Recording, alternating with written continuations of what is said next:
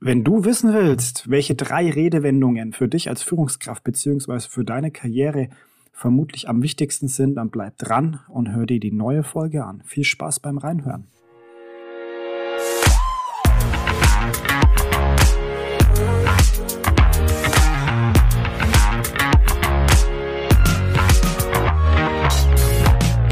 Hallo zusammen. In der heutigen Folge möchte ich mit euch über Redewendungen sprechen. Sicherlich ist es ein Thema, das euch alle schon mal begegnet ist, beziehungsweise auf jeden Fall auch betrifft. Ihr wart vielleicht schon mal mit der Familie zusammengesessen oder am Lagerfeuer mit Freunden und irgendwer haut so eine Redewendung raus und ihr fangt plötzlich, fangt plötzlich das Diskutieren an, wo kommt die Redewendung her, was für eine Bedeutung hat sie. Und da kommen meistens die wildesten Dinge raus, beziehungsweise es ist einfach auch extrem informativ und spannend, sich da mal Gedanken drüber zu machen. Viele Redewendungen in unserem Alltag nehmen wir gar nicht mehr wahr und erkennen sie als Redewendung, beziehungsweise uns ist gar nicht die Bedeutung von Redewendungen bewusst, denn die können häufig sehr, sehr alt sein. Ja, was mit unserem heutigen Alltag gar nicht mehr so übereinstimmt, beziehungsweise die Übersetzung oder das Weitertragen von Redewendungen hat irgendwo den, den Sinn dann verdreht. Oder wir haben uns noch nie wirklich damit befasst, was tatsächlich der Hintergrund von einer bestimmten Redewendung ist. Es gibt natürlich Klassiker wie Auge um Auge, Zahn um Zahn oder auf dem Teppich bleiben oder man steht auf dem Schlauch. Die kennen wir alle und die verstehen wir auch. Die sind sehr einfach. Darüber hinaus gibt es aber auch Redewendungen, die sehr tiefsinnig sind, die auch falsch verstanden werden können. Und ich habe mal drei Redewendungen mitgebracht, die vor allem wichtig für Führungskräfte sind, vor allem für junge und Führungskräfte in, in so einer frischen Position, die sich noch finden müssen teilweise, beziehungsweise die vermeintlich noch sehr viele Fehler machen in ihrer Art zu führen. Und diese drei Redewendungen, die ich jetzt mitgebracht habe, die sind sehr hilfreich, vor allem wenn man sein Führungsstil finden möchte oder um Fehler zu vermeiden. Fangen wir mal mit der ersten Redewendung an. Getroffene Hunde bellen. Ist auch ein Klassiker, kennen sehr viele Leute. Es geht vor allem darum, dass nach einer Aussage eine heftige Gegenreaktion kommt. Ich bringe mal ein paar Beispiele, um das klar zu machen. Vielleicht ist es dem einen oder anderen auch schon passiert bzw. begegnet. Ähm, ja, es riecht plötzlich komisch im Großraumbüro und irgendwer spricht es an. So, wie gehen die einzelnen Charaktere im Büro damit um? Da ist das Prinzip getroffene, Hund, getroffene Hunde bellen nicht weit weg. Anderes Beispiel, die Kaffeemaschine im Aufenthaltsraum funktioniert nicht. Ja, wenn man jetzt da auch wieder den Schuldigen sucht, ist diese Formulierung nicht weit weg. Oder der Papierdrucker hat einen Papierstau. Auch da fällt sehr, sehr häufig die Redewendung getroffene Hunde bellen. Du warst es doch, gib's zu. Genau darin liegt jetzt aber auch die Schwierigkeit bzw. das große Fehlerpotenzial von dieser Redewendung, indem man immer mit dem Zeigefinger auf denjenigen deutet, der am lautesten bellt, sozusagen. Denn es ist nicht immer so, dass getroffene Hunde bellen und dann auch die Schuldigen sind. Stellt euch mal vor, ein Mitarbeiter von euch hat das Wertesystem oder in seinem Wertesystem ist Ehrlichkeit und Loyalität vorhanden, beziehungsweise das ist ihm extrem wichtig. Das ist weit oben in seinem Wertesystem. Wenn er jetzt vor einer Gruppe oder wenn jetzt eine Gruppe, wenn er das Team beschuldigt, nicht ehrlich gewesen zu sein oder nicht loyal ge gehandelt zu haben, dann kann es durchaus sein, dass genau dieser Mitarbeiter sich zu Wort meldet und heftig reagiert, weil er innerlich merkt, boah, mein Wertesystem wurde gerade angegangen, das kann ich so nicht stehen lassen. Der Chef, die Chefin muss unbedingt wissen, dass ich nicht so bin, dass das nicht zu mir gehört, dass ich das auch nicht war. Und würdet ihr jetzt halt sagen, getroffene Hunde bellen, du warst es, dann habt ihr natürlich genau die falsche Entscheidung getroffen. Andersherum kann die Taktik natürlich, den Mund aufzumachen, auch funktionieren, wenn man es war. Und genau darin liegt eben jetzt halt der Tipp. Wenn ihr die Redewendung getroffene Hunde bellen im Kopf habt, dann ist es nur als Hinweis zu sehen, worauf ihr mal ein Augenmerk legen solltet. Also, ja, wer überreagiert oder ja, warum überreagieren die Leute? Ja, schaut einfach da genauer hin. in welcher Art und Weise könnten die Personen betroffen sein, falls es denn notwendig ist, den Schuldigen zu finden.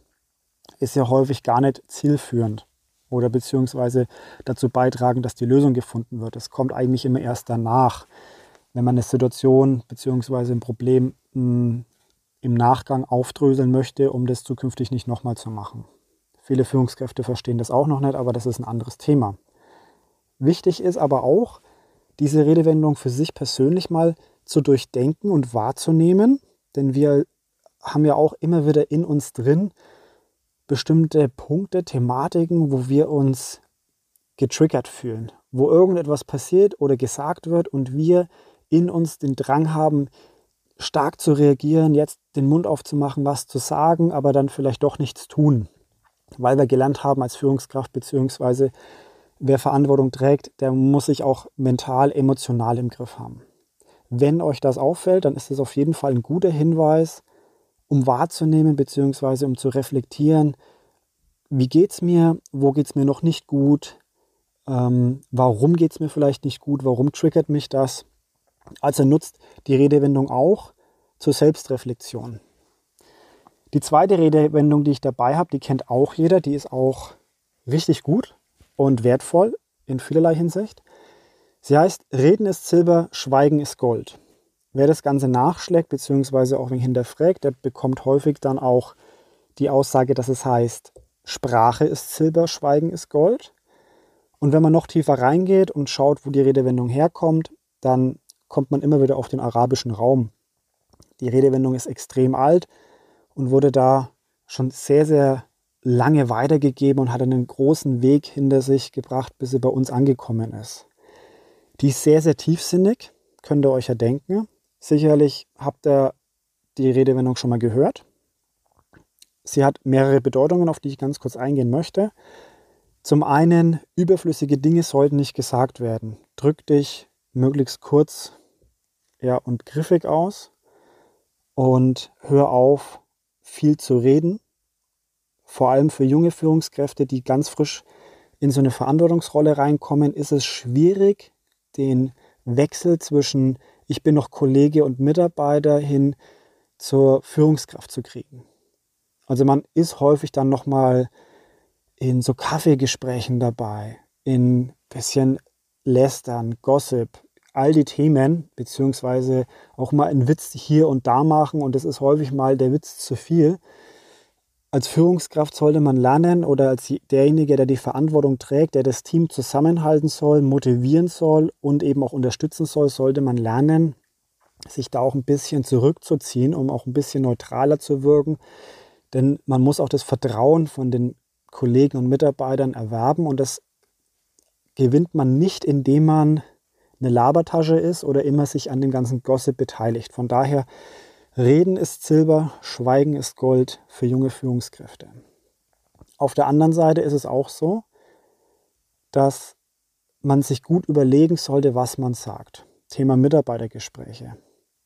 Manchmal reicht es, die Dinge einfach nur anzusprechen und dann nicht mehr das Ganze groß und breit glatt zu reden. Also eine unangenehme Situation dann so zu zerreden, dass es irgendwann bloß noch so ein ja, unsagbarer, undefinierbarer Brei an Worten ist, sodass der Mitarbeiter auch gar nicht mehr weiß, warum reden wir jetzt, wenn du das Ganze schon so verharmlost. Also auch da der Tipp, nicht alles zerreden, sondern durchaus auch mal die Dinge so stehen lassen, wie sie gesagt sind. Dann noch ein weiterer Punkt zu dieser Redewendung. Denkpausen sind ein wichtiges Mittel für Vorträge bzw. Ansprachen oder auch mal in ja, Mitarbeitergesprächen oder Teamgesprächen.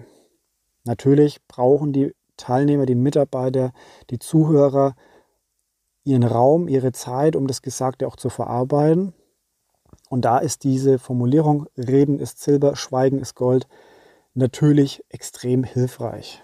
Man kann das Ganze natürlich jetzt auch wieder komplett anders interpretieren und in eine komplett andere Richtung drehen, aber das ist nicht Sinn und Zweck. Wir gehen lieber zum Punkt Nummer drei. Punkt Nummer drei ist auch ein absoluter Klassiker. Wenn er aber gesagt wird, ist es ein absolutes Warnsignal in jeder Firma. Und als Externer bekomme ich ganz, ganz häufig diesen Satz zu hören, was für mich auf jeden Fall ein Punkt ist, den man nicht ignorieren sollte. Für viele Führungskräfte ist es aber ein Punkt, der ignoriert wird, der am Ego kratzt und ja, seht selber, was mit euch passiert, wenn ihr den Satz hört, beziehungsweise wenn ihr das Gefühl habt, der wird euch vorgeworfen. Punkt Nummer drei ist, der Fisch stinkt vom Kopf oder anders formuliert, der Fisch fängt am Kopf das Stinken an. Hintergrund ist, beim Fisch ist auch das Gehirn im Kopf und das ist das verderblichste Teil am Fisch und fängt am, am frühesten an eben zu verderben. Dementsprechend fängt der Fisch am Kopf das Stinken an. Jetzt hat umgemünzt auf Unternehmen. Im Management werden Entscheidungen getroffen. Ergo wird das Management als Gehirn angesehen und wenn im Management schon falsche Entscheidungen getroffen werden oder wenn es da nicht funktioniert, dann kann es im ganzen anderen Teil der Firma auch nicht funktionieren und dementsprechend ist diese Formulierung sehr häufig zu hören, wenn irgendwo was nicht gut funktioniert. Die wird natürlich von externen häufig verwendet. Man liest es auch immer wieder in der Zeitung. Oder eben von Mitarbeitern aus den ausführenden Prozessen die sich dann über Entscheidungen aus dem Managementbereich ja aufregen und diese Formulierung wählen, um einfach auszudrücken, da passt was generell nicht. Es ist nicht nur diese eine Entscheidung vielleicht, sondern grundlegend mh, hm, ein größeres Problem, was angegangen werden muss. Also ist es auch so, dass viele Führungskräfte natürlich sich dann angegangen fühlen und sagen, es kann nicht sein, wir haben nicht die falsche Entscheidung getroffen, sondern ein anderer war es. Entweder ein Geschäftspartner war es oder ähm, die Politik war es oder die Mitarbeiter waren es, die haben ihre Arbeit nicht richtig gemacht oder oder oder. Letztendlich hilft das Ganze nicht, sich Ausreden zu suchen beziehungsweise da das Ganze auf andere Personen umzulegen. Wenn man tief reingeht, findet man immer Punkte, wo man als Führungskraft sich noch verbessern kann. Das ist auch einfach nur logisch. Niemand ist perfekt. Man sollte aber auch akzeptieren, dass man, wenn diese Formulierung fällt, auch überprüfen muss, ob der Fehler bei mir lag oder ob ich noch was verbessern kann. Heißt ja nicht immer, dass ihr schuld wart, aber vielleicht eine andere Führungsebene ihren Job doch nicht so gut gemacht hat, wie es euch kommuniziert hat oder wie euch kommuniziert wurde. Thema werden wirklich regelmäßig Mitarbeitergespräche geführt oder werden die Mitarbeiter ausreichend informiert? Gibt es Absprachen, wenn Veränderungen in Prozessen oder in Aufträgen passieren? Lauter solche Punkte können sein, die häufig anders weitergegeben werden, von unten nach oben oder eben auch von oben nach unten. Es gibt ja beide Wege der Informationsweitergabe. Und da kann es durchaus immer wieder passieren, dass Fehler entstehen, was dann natürlich dazu führt, dass genau dieses Sprichwort zum Tragen kommt, wenn es nicht funktioniert. Okay, das waren jetzt die drei Redewendungen, die ich dir auf jeden Fall mitgeben wollte. Falls du noch weitere Redewendungen kennst, die für dich ein echter Gamechanger waren, dann poste doch die Folge, teile die Folge auf LinkedIn, Xing oder gerne auch Instagram und verlinke mich dann. Schreib dazu, was dir besonders gut gefallen hat, beziehungsweise welche Redewendung für dich ein weiterer Gamechanger ist und unbedingt geteilt werden sollte. Ich freue mich auch über jedes Abo äh, beziehungsweise über jede Empfehlung von dem Podcast, von den Folgen und freue mich, dich dann bei der nächsten Folge wieder dabei zu haben. Klick dich gern einfach in den Podcast durch. Mittlerweile gibt es ja einige interessante Folgen und bis zum nächsten Mal. Ich freue mich drauf. Ciao.